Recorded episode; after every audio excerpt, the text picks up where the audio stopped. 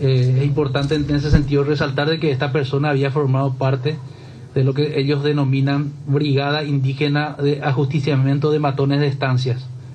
Las actuaciones que tuvo ese grupo van a ser detalladas acá por el comisario Nimio Carazo. Comisario. Bueno, antes de nada, muchas gracias a todos. Eh, ahí tienen un material de apoyo en donde van a poder eh, también tener las imágenes del resultado de esta operación. Esta operación es una operación conjunta, integrada, interagencial, liderada por el Ministerio Público y, entra, y eh, ingresando como coayudantes el Batallón de Inteligencia Militar y el Departamento de Antisecuestro de Personas. Dentro del Batallón de Inteligencia Militar, la primera compañía de búsqueda fue quien estuvo apoyando todos los trabajos de inteligencia y judicializados por este departamento. Eh, este integrante del grupo armado, el grupo armado organizado EPP, es un ciudadano de la comunidad indígena Huipoñí. Este ciudadano paraguayo que fue capturado el día de hoy tuvo activa participación en dos hechos terroristas en donde nosotros vinculamos su participación el 22 de diciembre en donde quemaron los bienes materiales y ejecutaron a Neri García, eh, Neri Germán Araujo. Este era, eh, era un jefe de seguridad de la mencionada estancia. Ustedes pueden ver en la imagen de apoyo en donde se le puede identificar a, dos integrantes reconocidos del grupo terrorista PP y hoy aprendido con el uniforme que portaba el día que se le mató al jefe de seguridad.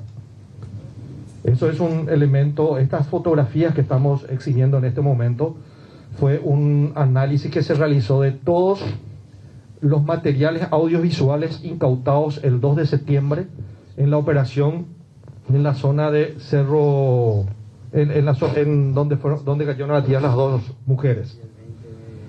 Y el 20 de noviembre donde cayeron abatidos los tres integrantes del GAO. El 8 de julio del 2019, esta misma célula en donde participó el hoy aprendido realizó la quema de la estancia Ñanduí, en donde ellos eh, realizaron el mismo hecho terrorista de quemar parte de la estancia y en esa ocasión asesinaron y quemaron al administrador de la estancia, Abelino Camargo.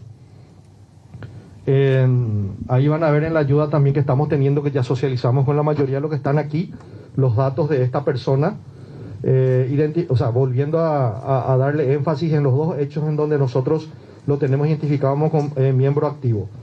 Eh, también tienen la trayectoria criminal de él en ese material que están viendo ahora, donde se le puede identificar al líder de esta organización terrorista, Osvaldo Daniel Villalba Ayala, y otros integrantes que, que están ya hoy también abatidos, y la presencia del hoy aprendido. Eh, ellos identifican esta brigada como una brigada indígena de protección a comunidades nativas.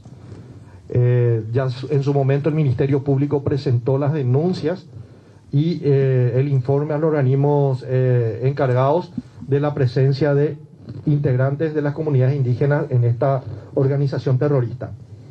También tenemos un material de apoyo donde ustedes van a poder ver cómo quedó la quema de la estancia Santa Teresa, en donde mataron a, Germán, a Neri Germán Araujo Esteche. No tuvieron, inclusive le robaron el uniforme y estaban portando el uniforme en el campamento. También tenemos materiales de apoyo audiovisual, donde, o sea, visual quiero decir, en donde se procedió a la quema, la están enseñando y, podemos identificar el cuerpo calcinado de quien fuera el administrador de esa estancia, ¿verdad? Eh, nosotros eh, en este momento, en coordinación con el Ministerio Público, estamos trabajando para ver e identificar otras personas que sean de esta parte, sean parte de esta estructura terrorista. No podemos dar todavía una opinión sobre cuál era el trabajo específico que esta persona realizaba en el departamento central, ¿verdad? Como dijo el fiscal Federico Delfino, es muy apresurado todavía manifestar si vino a si estaba desmovilizado, si estaba realizando algún otro, alguna otra actividad en esta zona. No sé si está, señor doctor. Bueno, y para concluir y este, eh, comenzar a contestar las preguntas que quieran realizar, eh, de acuerdo a los hechos que acaban de ser descritos por el comisario Cardoso, esta persona va a ser imputada en distintas causas penales que ya se encuentran abiertas en el Ministerio Público y vamos a requerir lo que corresponda de acuerdo a lo Bueno, que... eh, Tito, ¿estás ahí vos en la conferencia? Sí, señor. al, al trámite y los derechos y las garantías que poseen los miembros de estos pueblos originarios. Doctor, no, no, no. Doctor, ¿aportó algo sobre víctimas de secuestro, ubicación, algo? O- Estamos trabajando todavía en eso, con rela- atendiendo a que hace escasas cuatro horas fue que se le detuvo. Ya eh, va a ser llamado en las siguientes horas a que preste su declaración indagatoria al respecto de que comience a pueda ejercer su defensa formal. ¿verdad?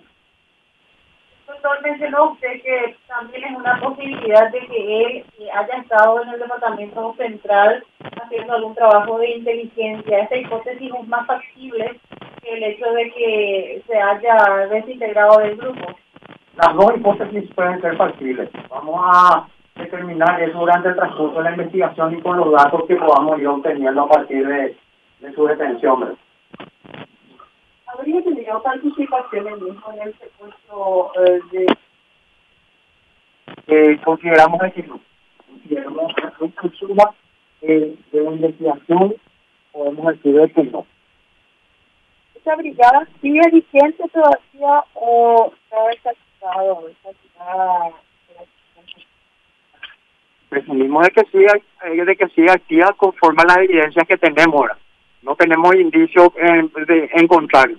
esta brigada tiene directa, sería una célula del grupo principal, el DFP, sería una brigada de asistimiento específica para cerrar terror y posteriormente lograr eh, el apoyo económico.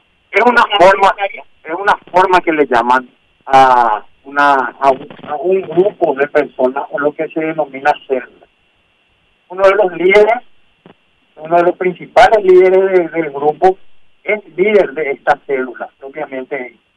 Y junto con el apoyo de otros integrantes de, este grupo criminal, capturan, eh, van sumando, van sumando adeptos de los pueblos indígenas y bajo esa figura siguen actuando en nombre y representación del principal grupo terrorista.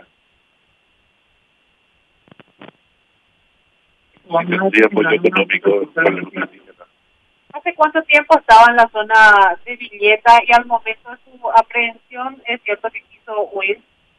Eh, con respecto al tiempo de que pu- pudo estar por esta zona, estamos trabajando en eso. Es muy, eh, es muy, son escasas horas de, de su detención, ¿verdad? Estamos trabajando sobre eso ahora y eh, él fue detenido en un control que, se- que, que ya teníamos montado de acuerdo a la información de inteligencia que manejábamos. Doctor, ¿habría otro otro miembro aquí por la zona, por, por el departamento central también?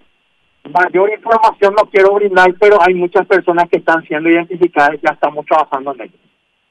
Si no hay ninguna otra pregunta, bueno, entonces damos por finalizado esto y muchas gracias por Tiempo en el que está en el grupo. ¿Cuánto tiempo está en el grupo? y por lo menos tenemos eh, evidencia de que estuvo gran parte del año 2017, desde el 2017, 2018 y parte del 2019. ¿Habría participado activamente en secuestros?